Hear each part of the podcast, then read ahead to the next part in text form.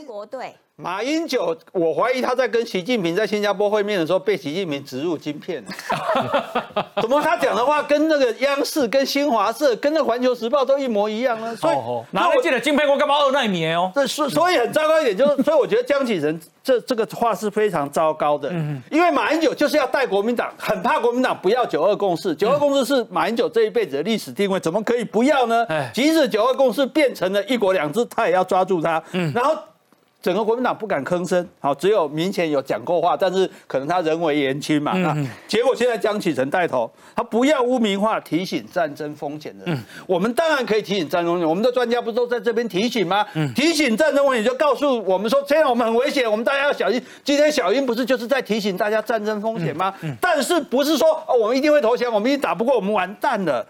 不怕当市井的乌鸦没有错，你不要怕当市井的乌鸦，但是你现在是在当示弱的乌龟。嗯，你对不起所有的国军，所有这些牺牲的同胞，哎，那那些在汉光演习牺牲的那沈一鸣他们这些老兵幸存的，他们他们是拿自己的性命来奉献，在每一架飞机起来去拦截对方的时候，他们都可能带着不能回来的那种心情，哎，对不对？结果你告诉我说我们完蛋了，我们一天就会投降，你你这样子，我们有这样内乱，我们还需要外患吗？是，而且不是应该去提醒。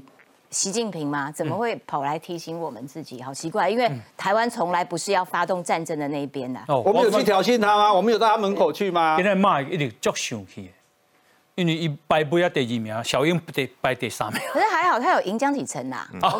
不过不过这这个 TVB 的这个民调，因为他本来有机构效应，哎，而且蔡英文不要忘记，他是全国性的领导者。你刚刚讲的侯友谊都是地方型的，地方型的，我只要把我的本业顾好就好了。嗯嗯嗯。那总统作为一个，他要掌握的是政治、经济、军事、防疫、外交这么多的事情，他还有这么高的支持度，对，那是非常不简单的。因为他的工作，T V B 是所谓对，就他的工作的复杂性，嗯，还有他他的层，他所那个接触的层面，是这里面所有政治人物里面是最复杂的。嗯嗯嗯。他马英九已经退休了，每天都被冷。所以他 他他无所谓嘛，但是他有三十八呢。对，不过你可以比国民党还高呢。他选党主席会上哦。对呀。不过这个民调你看看，如果连 TVBS 的观众啊受访者了哈，都认为马对马英九的负面形象都高过正面，嗯，那表示马英九他所抓到是什么人啊？就就是可能是连浅蓝都没有的，嗯嗯，就是深蓝那一块，对，或者是韩粉那一块。嗯那江启臣呢，他只能够。把马英九当做他的救生圈，嗯，哎，我帮马英九背书啊，我们不要，我们呃，我们不要怕当乌鸦，是。可是我必须要讲，今天很多东西就是说，你到底是超前部署、未雨绸缪，嗯，还是你到最后变成是杞人忧天、制造恐慌，嗯嗯，这个都是一线之隔哦。对，就像我们今天在讲到台大工位，你们到底是超前部署呢，还是都在制造恐慌？嗯嗯，目前看起来是制造恐慌嘛。那今天同样的，你马英九。你是真的如你所说的，你是为了台湾好了，为了和平，嗯，还是你根本就在恐吓人民，嗯，他看得很清楚嘛，所以我觉得真的不要把人民当白痴，嗯，当笨蛋来耍。哦，我觉得台湾的老百姓眼睛是很亮的，看得非常清楚。好，谁在谁在作怪，谁在谁在遮掩，谁在做真真正的事情，大家很清楚。黄鹏笑，黄鹏笑说，马英九已经触犯了国家机密保护法，他扬言要去告发。说我们会输，你竟然讲出来。他说：“哦，他说他已经注意苏启啊，注意蔡德胜啊，注意马英九言论很久了。他他们认为他们近日肆无忌惮高谈首战集中战，美军不会来台湾打不赢，可能不适用于言论自由的保障。好，所以他想去告他们。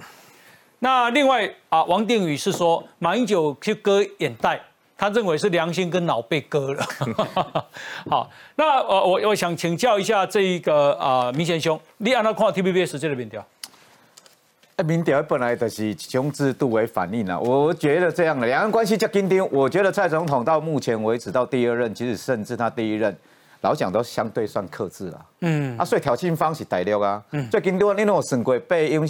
演习嘛，我底下在看。对啊，你不管伊是美中美中角力还是怎么样，哎，对台湾狂给他气压给啊。嗯嗯。啊，对啊，都话咧，进前咪环球时报进文讲不开第一枪，不开枪结果可以射导弹。嗯。他一般的台湾的感受，我都我都接受了。嗯嗯。啊，所以挑衅方是在大陆了，所以我认为目前蔡总统相对是克制的了。嗯嗯。所以我觉得说，我也认为说，那那无个挑衅。对啊，无无挑衅啊，对啊。啊那无演习，啊那无迄个无无试射上面飞弹啊，对啊。我我同意啊，啊所以。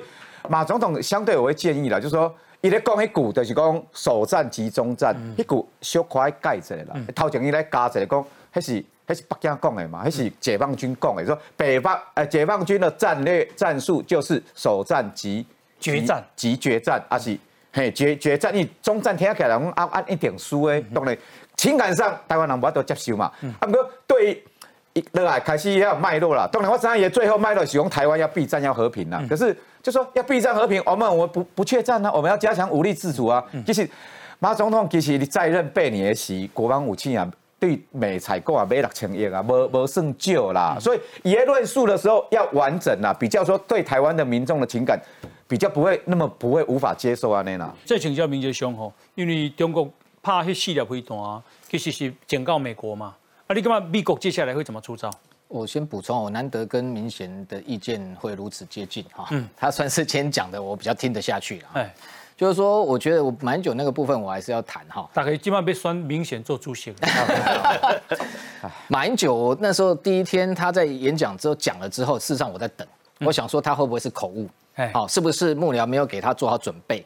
那他去引用解放军的对台的这个战略一个目标，那是他们的理想。嗯，他想要这样达成。好，那结果等了一天两天之后，发现他完全没有出来多做说明，也没有说，哎，我我我少说了几个字，我我讲错什么？哈，就表示他的内心的认知的确他是这样想的。嗯，好，那甚至事后他的办公室还出来发新闻稿反驳外界在批评他的，那那就表示那他的这个意志非常坚定，他的认知的确就是这样。嗯，所以如果今天一个前三军统帅的一个认知都认为说台湾首战集中战。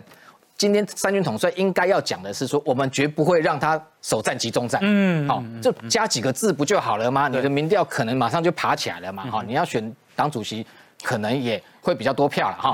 那这样的一个认知，我觉得最危险的是说哈，事实上这个北京在对台哈，他这些我们刚刚讲那么多演习，一个当然是做给美国看，另外一个当然是恫吓你台湾呢。嗯，恫吓你台湾就是说这个这个我称之叫武以武促统啊。不断的军演，不断的恫吓你，让台湾内部有些人会恐慌，然后又会恐慌，会觉得他会打过来。但他还没有打过来，有些人就先投降了，嗯，或或准备投降。然后北京会评估你内部台湾内部这样的一个投降主义的这一个是不是会成为主流？嗯，如果一旦跨越百分之五十成为主流之后，哈，他可以做下一步，就是以战逼降。嗯，以战逼降就是我不用三七犯台哦，这么大规模打你。我轻轻打你一下，就是说我飞弹射几波，嗯，我这些害怕的、这些投降主义的，就先站出来了，逼政府投降啊！这是他所谓首战及决战真正他要达成的最低成本，然后死伤最小，他的目标嘛。所以马英九已经中计了。他就是第一波，就是这个被中还是配就他在应和了，到底，所以我们在说他到底是不知道没看到，还是假装没看到？嗯，好，我觉得最后面的成分比较高了。哦，但是马英九有他的政治目的啦，他很严重的说谎，就是说中共讲的解放军讲的是说。首战即决战，所以要趁美国还没有来之前拿下台湾。他并没有讲美国不会来，哎，美国不会来就是马英九自己发明的，是他的心态。哎，他后来还把这个说法甩锅给那个什么国防研究院。对啊，根本国防研究院不是这样讲的。首战即决战，这个的确过去我们在研究解放军，大概至少讲了二十年了。好，那是他的一个很高的一个目标跟理想。基本上我们都认为，只要台湾的民心这个抗敌是很强，他是不可能采取这个措施，他达不成嘛。